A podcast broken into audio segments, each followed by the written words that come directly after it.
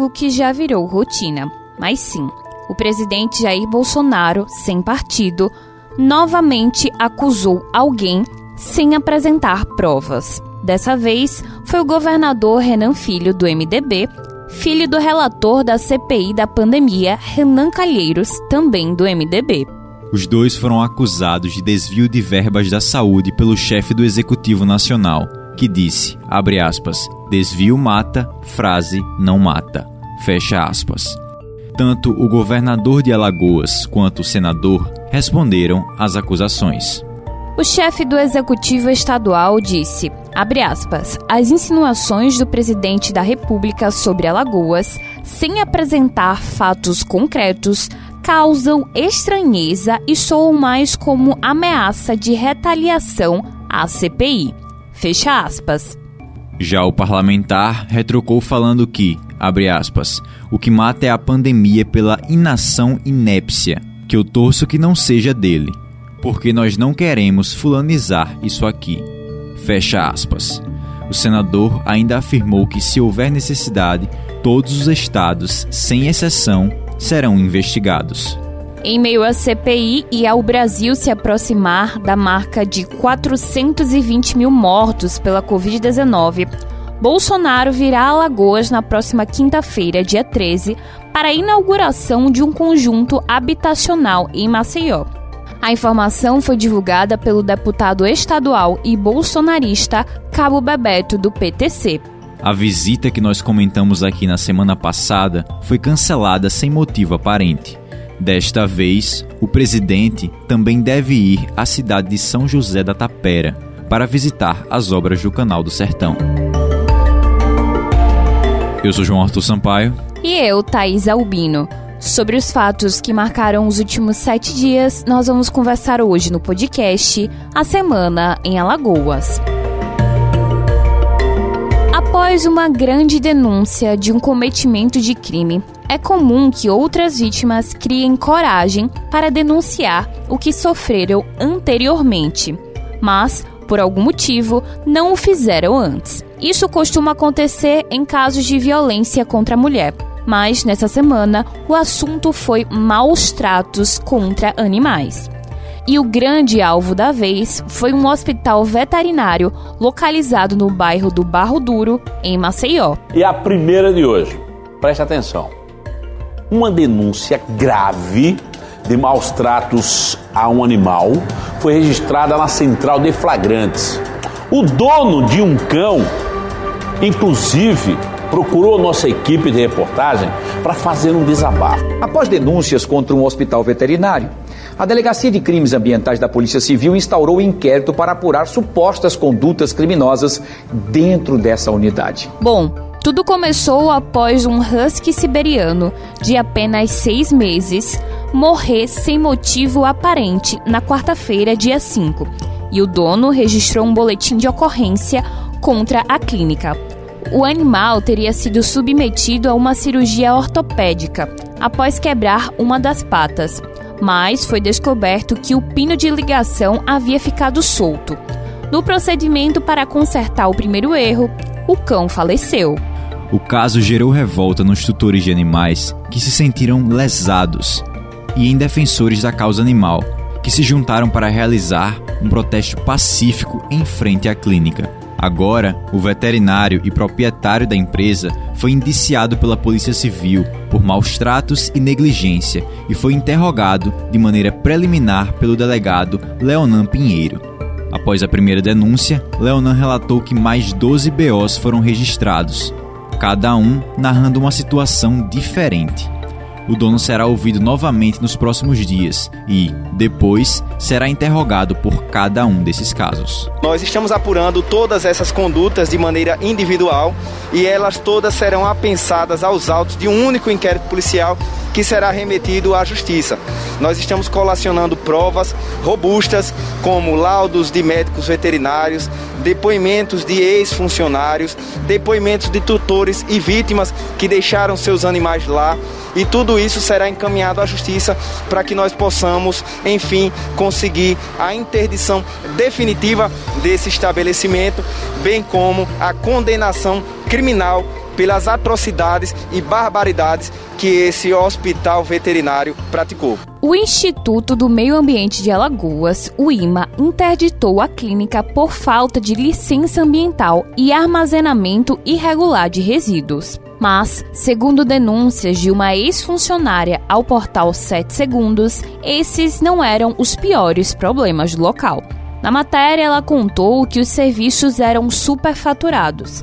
Reclamou da falta de higiene do local, que causava doenças em muitos animais internados, e sobre a alta porcentagem de óbitos de animais. Além disso, a fonte relatou que vivenciou diversas situações de racismo e assédio sexual por parte do proprietário.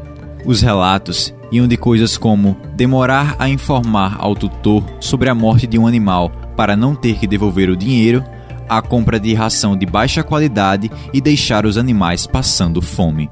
Ela também contou que os trabalhadores de serviços gerais da clínica eram promovidos a auxiliares veterinários e medicavam os bichos livremente. Aspas. A maioria dos clientes era de baixa renda. Às vezes, não conseguiam pagar o internamento da forma que eles parcelavam, então os animais ficavam lá. Quando isso acontecia, especialmente com gatos, ele jogava os bichos no porão, onde tinha um cachorro de grande porte que os comia. Fecha aspas. Por meio de nota de esclarecimento publicada no Instagram, o hospital classificou as denúncias nas redes sociais como falsas e alegou ter uma equipe qualificada que sempre está preocupada com o bem-estar do animal. E teve mais nesta semana em Alagoas. No começo da semana, a Secretaria de Estado da Saúde divulgou as novas faixas prioritárias que vão entrar na etapa de vacinação contra a Covid-19, seguindo o Plano Nacional de Imunização, o PNI. Dentre elas estão pessoas com comorbidades, gestantes e puérperas, pessoas com deficiência e a população privada de liberdade. Apesar de constar no PNI, a vacinação dos reeducandos foi tema de debate durante sessão na Assembleia Legislativa de Alagoas. A MDBista Jó Pereira iniciou a discussão pedindo que a população que anda de ônibus também entre como prioridade de vacinação contra a Covid-19 no mesmo critério utilizado com os presos. De acordo com ela, a ciência entende que os reeducandos são prioridade por causa da aglomeração das celas dentro dos presídios. Já o deputado Francisco Tenório, do PMN, chegou a sugerir que Alagoas não deveria seguir a ordem do plano. O Supremo Tribunal decidiu que os estados e os municípios têm é direito e tem o dever de cuidar da vacinação, de cuidar do combate ao Covid. Então há um plano nacional, mas o Estado aqui pode é, indicar suas prioridades. Agora, indicar como prioridade os presos, aí me perdoe, eu sou contra. Aí eu sou contra. Até mesmo dentro do Plano Nacional de Imunização. Na quarta-feira, o governador Renan Filho empossou os novos secretários de Estado. Além das secretarias, duas autarquias também mudaram de comando durante a semana. Dentre as alterações, a Secretaria de Estado de Desenvolvimento Econômico e Turismo, a CDTUR, tem à frente agora o ex-prefeito de Penedo, Márcios Beltrão. Esta pasta era conduzida por Rafael Brito, que agora assume a Secretaria de Estado da Educação, a SEDUC. Volta para a gestão o ex-secretário Silvio Bulhões, assumindo a Secretaria de Estado da Ciência, Tecnologia e da Inovação, a SECT. Fernando Pereira passa a assumir a Secretaria de Estado de Meio Ambiente e Recursos Hídricos, a SEMAR. Outro nome é o de Kelman Vieira, do Podemos, que se licenciou do cargo de vereador na Câmara Municipal de Maceió para comandar a Secretaria de Estado de Prevenção à Violência, a CEPREV. Foi publicada no Diário Oficial do Município da última quarta-feira a lei municipal que autoriza a acumulação de função entre motorista e cobrador de ônibus. Além disso, fica vedado o pagamento no interior do ônibus em papel moeda ou moeda metálica durante a vigência da lei. O prefeito de Maceió, JHC do PSB, vetou o projeto. O PL voltou para a Câmara de Maceió, onde teve o veto derrubado pelos vereadores. De acordo com o documento, as empresas prestadoras do serviço de transporte municipal de ônibus terão que disponibilizar aos cobradores oportunidades gratuitas de formação, com a finalidade de realocá-los para novas atividades. O Sindicato dos Trabalhadores em Transportes Rodoviários de Alagoas, o Sintro, se pronunciou sobre a decisão pedindo remanejamento de função desses trabalhadores. O Sintro também afirmou ser contra a demissão dos trabalhadores, mas a favor da digitalização do pagamento.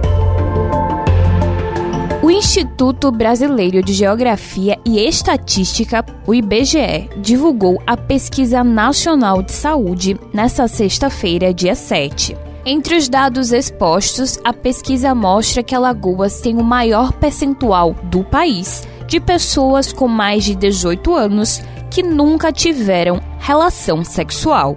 O IBGE estima que são 11,5% nesta situação. A média nacional é de 6,1%. O estado com a menor proporção de adultos que nunca tiveram relação sexual é o Rio Grande do Sul, com 3,9%. A pesquisa apontou ainda que a idade média para iniciação sexual em Alagoas é de 17,4 anos. Além disso, uma a cada quatro pessoas maiores de idade usou preservativo em todas as relações sexuais no estado. A estimativa, a maior do Nordeste, é que 25,3% das pessoas maiores de idade usaram preservativo em todas as relações sexuais nos últimos 12 meses anteriores à pesquisa. Você acabou de ouvir o podcast A Semana em Alagoas. Novos episódios todo sábado. E quer saber assim que a gente publica uma edição nova? Então é só se cadastrar no nosso perfil no seu tocador favorito de podcasts. Você também pode nos acompanhar no Instagram. É só procurar por A Semana em Alagoas e nos seguir. Para conferir as principais notícias de Alagoas, do Brasil e do mundo, é só acessar o nosso portal asemanaalagoas.com.br. Não se esqueça de compartilhar com seus amigos, família e colegas de trabalho. Até a semana que vem.